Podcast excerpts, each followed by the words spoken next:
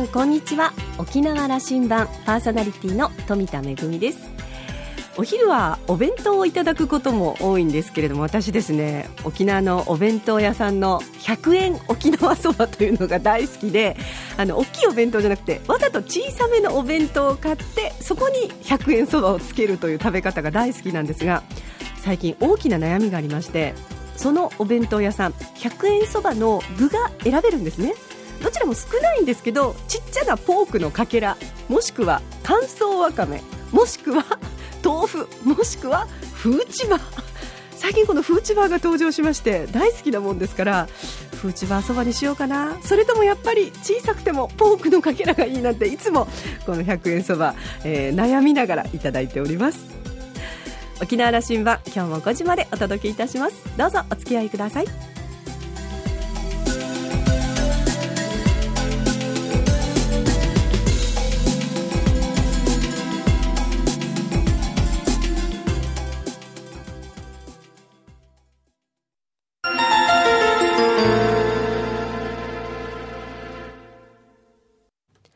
那覇空港のどこかにあると噂のコーラルラウンジ。今週は株式会社かりゆし代表取締役社長の遠山聡さんとラウンジ常連客で沖縄大学地域研究所特別研究員の島田克也さんとのおしゃべりです。遠山さんは1959年生まれ名護市のご出身です。1986年にホテル那覇現在のかりゆしに入社。2012年に社長に就任し、2015年からは沖縄県ホテル協会会長も務めていらっしゃいます。株式会社かりゆしは、県内に7つのホテルを展開する県内最大手のホテルグループで、好調な沖縄観光とともに成長を続けています。遠山さんはかねてから観光客1000万人時代を予言していて、合わせて観光産業は総合産業、ライフスタイル産業だと発信しています。沖縄観光のこれから向かうべき方向性、そして下流市の成長戦略についてお伺いしています。それではどうぞ。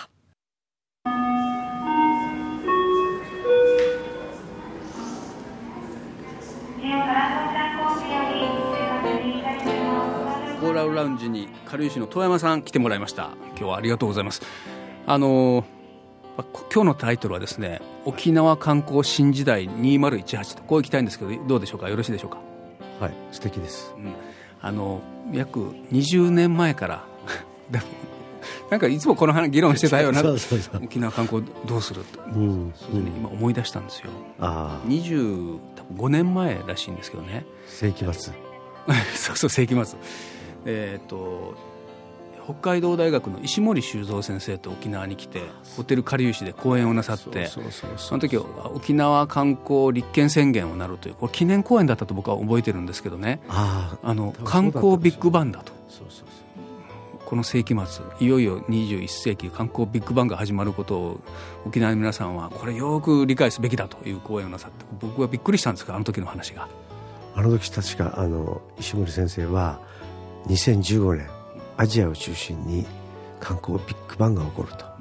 ドンピシャでしたね。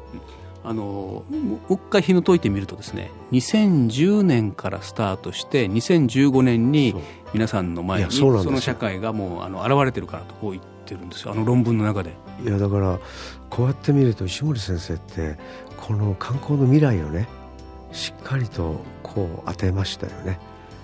あの僕は覚えてますよ、かりゆしグループが一生懸命その、そうですね。当時まだね、はい、あの招聘しました、ね。えっと、北海道大学には行ってなくて。なくて国立民族学あ民族博物館のにいましたね、の教授でいらっしゃったんですよ、はいはい、沖縄に引っ張れとかいう話を、してましたけど北海道に引っ張られましたけどね。引っ張られました。そうそうそうそうですね。でもあのあの頃から思ったのは観光アカデミックな観光の人間じゃなくて、民族学の方がね、うん、その人間の大移動を含めてもう予見してたっていうのは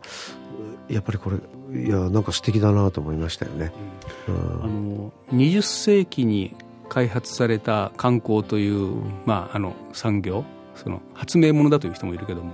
なかったわけですからね19世紀 ,19 世紀にはね。で21世紀にいよいよこれがこのあの世界を席巻するという意味だったんですけどね。いやあの石森先生の言葉でいやこの人預言者だねと思ったのはあの20世紀はジャンボを含めたね大型輸送の時代だったけど 20, 21世紀になるとさらにそれがもうあのオープンスカイまで言い当ててましたからね。やっぱりこうやって見ると人の移動民族の大移動が始まりますよっていうのはこれはすごいその例は一つ出しています、ね、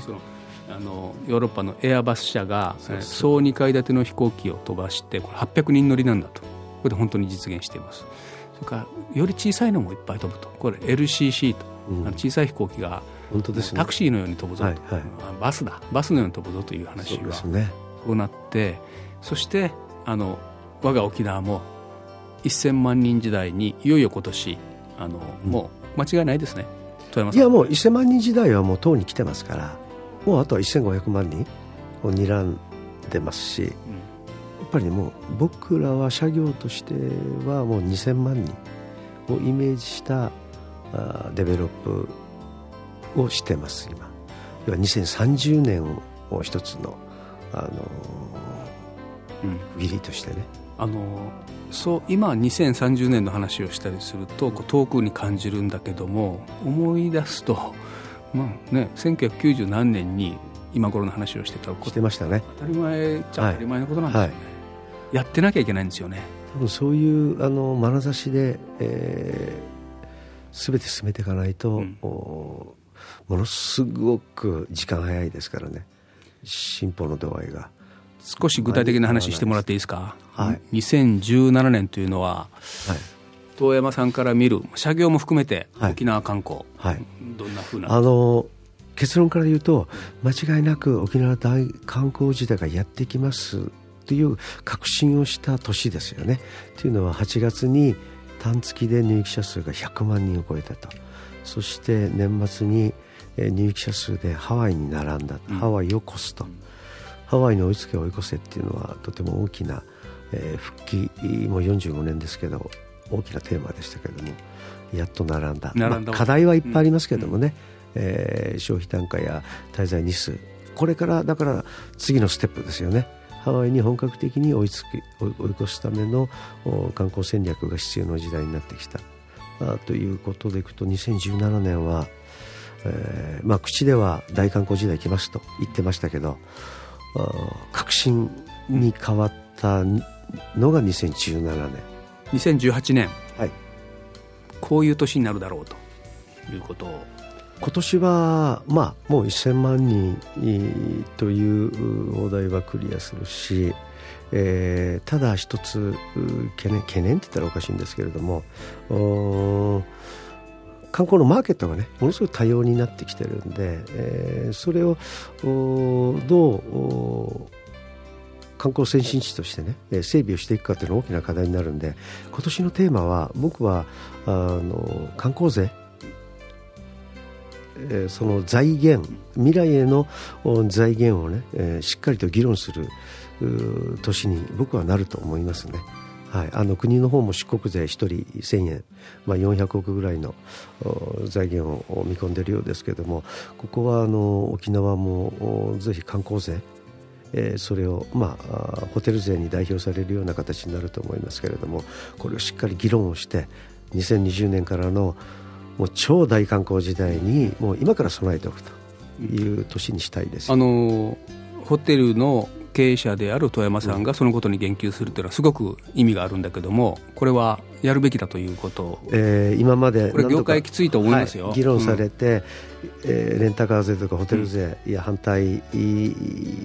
もあってなかなかもう聞かなかったけれどもやはり僕はやっぱりここは小売拠点であるホテル、うん、東京大阪の成功例にも習いホテル税でしっかりやるべしだしこれはホテル事業者の皆さんにもぜひ声をかけていきたいなと思ってます、ね、あのその原資ぜひ必要だと思うんですよね、ね、あの純粋にその観光業から上がってきた税収で、うん、あの観光政策のために打っていくという話。そうですね。観光税をやるとお客様減るんじゃないかっていう議論従来されてましたけどそういう議論じゃないですよね。これをやってそれをあの使ってさらに観光先進地のクオリティを上げていくんだっていう議論ですよね。でこれをやって増やしていくんだっていう議論なんでこれをやったら減るっていう議論ではないですよね、はい、あの軽石さんはその北部地域もあの沖縄、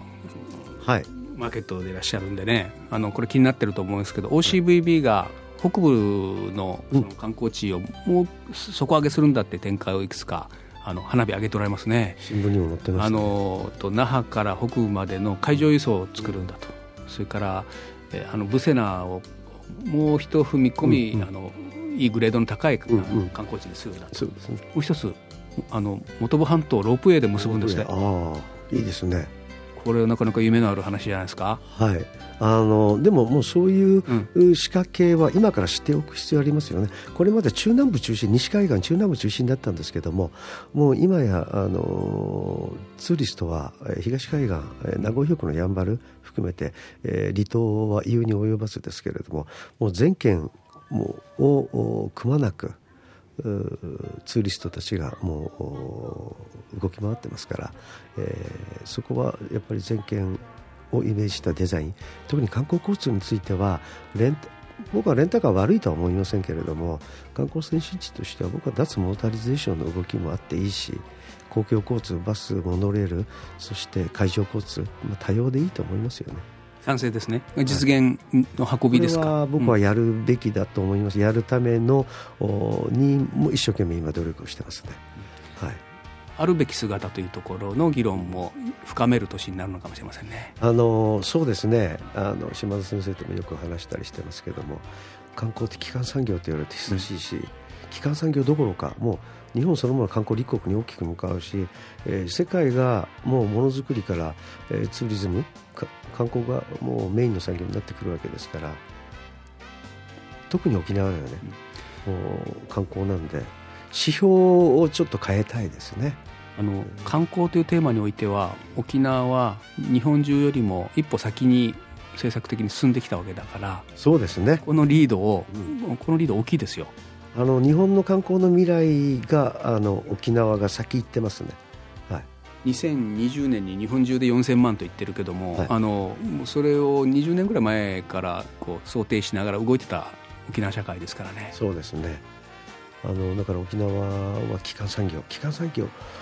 て何っていうのをね今年はやっぱりちょっと確認をしたいですね。だから、えー、観光税も含めてねその意味や意義も考えたいし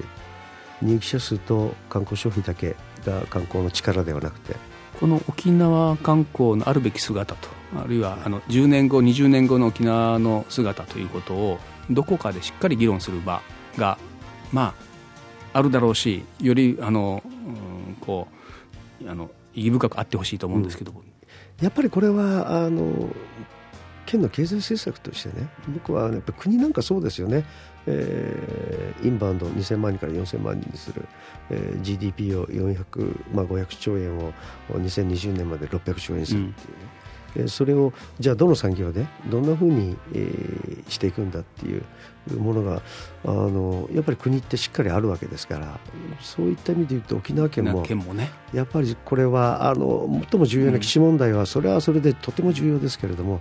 やっぱり経済の姿それも5年先、10年先、2030年を見据えた上で指標は出すべきでしょうね、それに向かっていかないとだめですよね。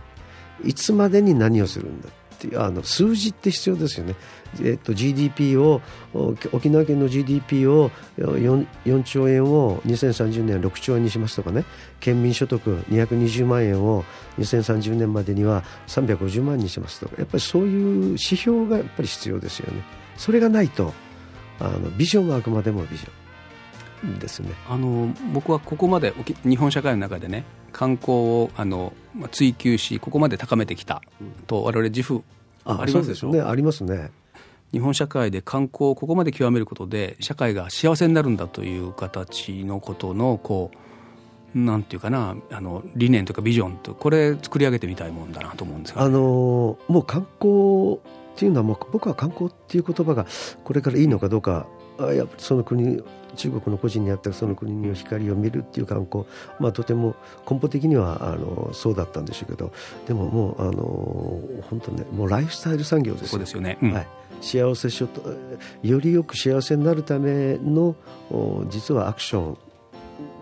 ンとしてもツーリズムってありますから、そういった意味で言うとライフスタイル産業の代表的な産業になってきたんでそれは幸せ所得の高い地域にしかも人々は集まりません。だからあれ観光という言葉があるけども沖縄に行ったら沖縄の人たちあんまり観光という言葉は使わなくなってるよと。あそうです、ね、こんな話なんじゃないかなと思ってるんですがね、ね、新しい時代の、うん、そそれを産業になってるんだと。うん。観光を高度化させて、えー、進めていくということはその地域の人たちの幸せ所得を高めていくということにもうつながってくるんでやっぱりそこはあのそういう観点で地域創生の大きなキーワードこれが共有できるような、まあ、あの年あの新しい元年になりますねきっとね。そんな感じですかね、はい、もう。間違いなくそうなると思いますね。最後一つ、はい、あの1962年あのかりゆしさんはね前身これ沖ノ島観光ホテルと言ってそうですね、はい、あのホームページ見ると14室から始めたんです。14室から。今何室とおっしゃる？社長自身分かりますか？いや分かりますよあのコンドミニアム系も入れると1300室ですね、14室が1000はい。もう100何倍ですね。あの55年かかりました。そのここまで成長した会社を次こうしていくんだという話をしていただいて、えー、具体的な指標で言ったら2020年までにえー、もうあと2年ですけれども客室を今1300を2000室にします。そして、えー、宿泊民泊を今76万人ですけれどもそれを100万人にします。急成長させることですよここから、はい、またアクセルはいっぱい踏むことになります、ね、ブレーキはついてません。出ましたね、はい、遠山系ビジョン。いやあのはい、えー、60周年を迎える2022年までは、うん、あの課題の解決と未来の投資に行きます。で2022年から60年を迎える頃からはあの知的で、えー、戦略的な企業としてダイナミックにこれはもうあとは、えー、回収をしていくということですよね。2020年に2000室体制室はい。100万人やります。あの年の初めから景気のいい、はい、あのワクワクする話を聞かせていただきました。はい、ありがとうございました。ありがとうございました。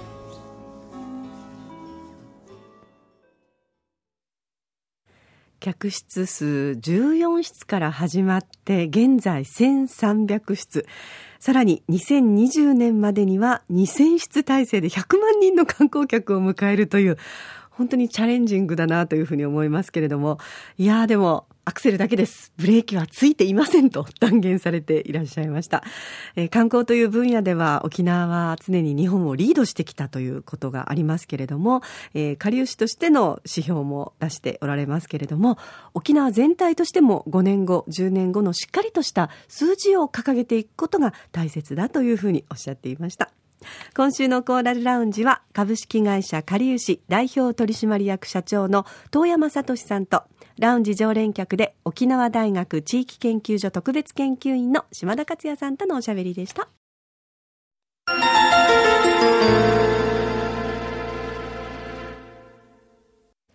めぐみのあしゃぎだよりのコーナーです。今日は舞台公演のご案内ですよ。来月2月18日日曜日、えー、茶炭にあります茶炭二来センター家内ホールにおきまして、大新座の普及の名作、丘の一本松の公演があります。えー、長く愛され語り継がれる親子の物語ですね。あの、ご覧になった方も多いかと思いますけれども、えー、最近ですね、あの、若手の皆さんも出演されて、あの、受け継がれている新しいバージョンの、えー、作品ぜひご覧いただきたいと思います。今回の公演は二部構成になっておりまして、一部が、えー、日傘踊りや関ジェ空などの琉球舞踊、そして、えー、茶炭を舞台にしました小太郎劇の米を作る家が第一部で行われます。そして第二部に丘の一本松、えー、鍛冶屋を営む親子の物語、仲違いして家出した息子に対して、えー、お父さんがですね、えー、茶炭にある丘の一本松の下で息子への思いを語ると、そして偶然居合わせた息子がその言葉から親の愛の深さを知るといういつの時代にも通じる親子の愛情の物語です。今回ですね、えー、ギャラリー展が同時開催しておりましてチャタン、えー、チャタン二来センター内のギャラリーチャタンにおきまして耐震座69年の歩みも同時開催されています。大木美小太郎さんの普及の名作と耐震座の歩みぜひご堪能いただきたいと思います。先日までね町民の先行販売のチケットがあったんですけれども一般発売も開始されておりましてチケットのご予約お問い合わせはチャタン二来センター平日9時から5時までの電話予約が可能です電話番号098 936-3492 098-936-3492番へお問い合わせください。めぐみのあしゃぎだよりのコーナーでした。ラジオ沖縄ではラジコでの配信を行っています。スマートフォンやパソコンでリアルタイムでお聞きいただけるほか、1週間の振り返り聴取も可能です。それからこれまで同様に沖縄羅針盤はインターネットを利用したポッドキャストでも配信中ですラジオ沖縄のホームページからアクセスしてお楽しみください沖縄羅針盤今週も最後までお付き合いいただきましてありがとうございましたそろそろお別れのお時間ですパーソナリティは富田恵でした。それではまた来週。